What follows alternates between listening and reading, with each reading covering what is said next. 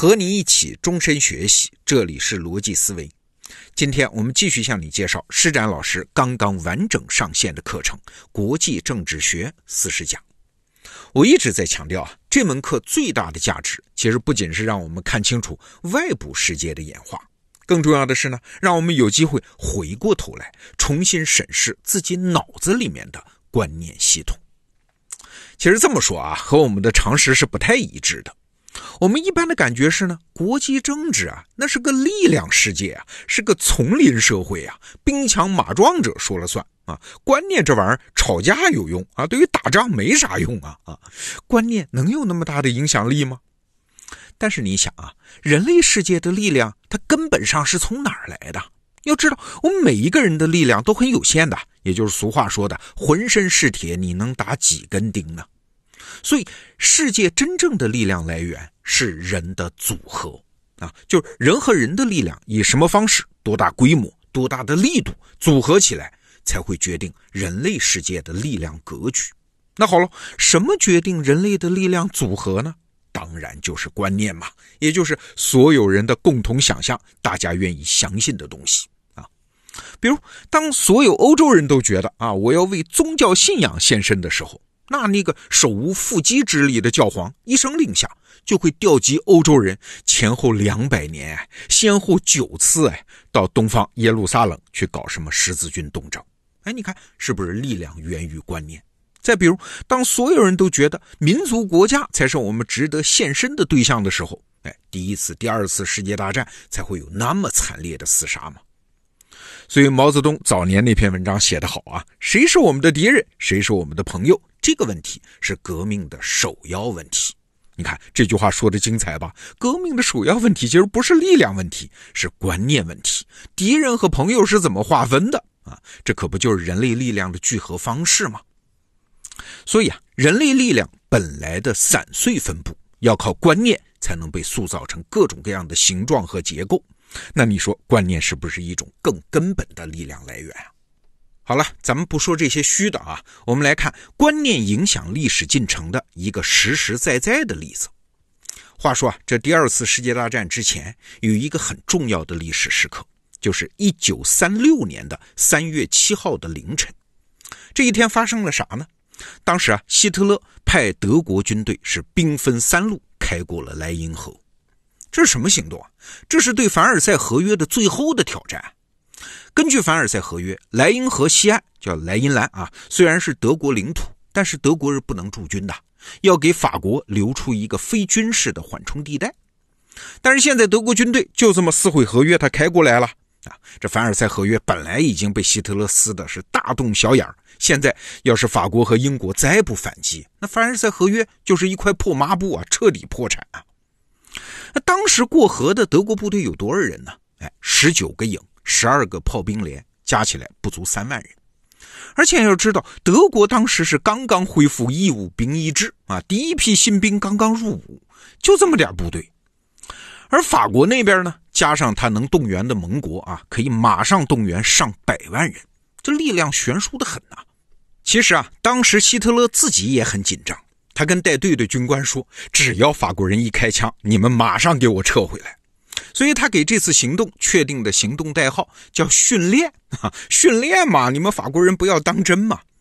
希特勒后来自己承认，在进军莱茵兰以后的四十八个小时，是我一生中神经最紧张的时刻。如果当时法国人也开进来，我们就只好夹着尾巴撤退啊，因为我们手中能用的军事力量，即使是用来稍作抵抗，也是完全不够的。但是奇怪啊，这一天法国人他偏偏就没动啊！英国和法国后来搞了几次外交抗议，居然就没动静了，甚至没有正式提出要对德国制裁。而然后呢，希特勒又搞了一个神操作啊！他说：“你看，我已经来了，我也不是不能撤回去啊。这样吧，我德国撤，你法国也适当撤一点距离，也留出一个缓冲地带吗？这是我的和平建议。”你看我希特勒的形象是不是个和平小天使啊？那请问法国人能撤吗？当然不能撤了，因为法国刚刚在德法边境修了那条著名的马奇诺防线，怎么撤？难道往后撤，把防线留给你啊？但是呢，这就让国际舆论认为了法国人不仗义啊，为了和平一点牺牲也不肯啊。法国人心里当年有多憋屈，你就想吧。那问题来了，法国人既不是不恨德国人啊，也不是不知道德国重新武装的后果，那他们为什么不在这个关键的时刻击退希特勒呢？要知道，这距离第二次世界大战没几年了，遏制希特勒，这几乎是最后的机会啊！哎，说到底，是因为十几年前签订的凡尔赛合约，各个大国对它的正当性都不认可。你看，是个观念问题。我们看看几个大国的反应啊。当时，美国总统威尔逊提出了国际联盟的倡议，结果呢，威尔逊自己都没有说服美国国会加入国际联盟，美国撤了。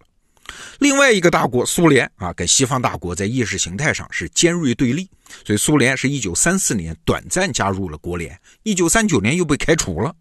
好了，剩下两个大国英国和法国，哎，他们也都觉得凡尔赛合约对德国人有点欺人太甚，觉得自己在这件事上比较理亏。你看这个局面很有意思啊，白纸黑字签了字儿的国际条约——凡尔赛合约。按说是有力量的，有很强的强制性啊，哎，但是因为各方在心底里不认可嘛，在观念上没统一嘛，签了字儿又怎么样？希特勒后来的耍赖，包括这次啊进军莱茵兰的豪赌，他之所以能成功，其实不是运气啊，他的成功是建立在西方大国的观念裂缝上。一个被强行规定下来的力量结构，只要背后的观念整合还没有完成，那就注定是风雨飘摇的。这件事反过来的效应是什么呢？是希特勒在德国的政治权威大幅度的蹿升。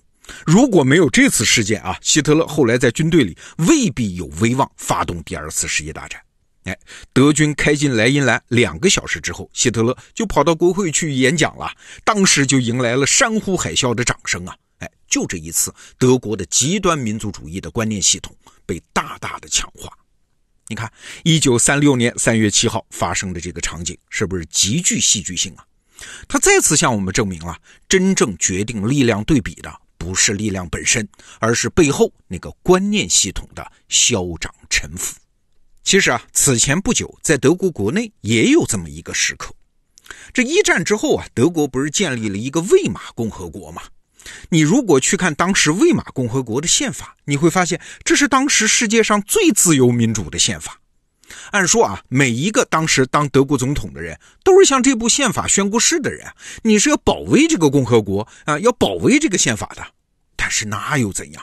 只要不是在观念上真的认同它，这宪法呀也是废纸一张。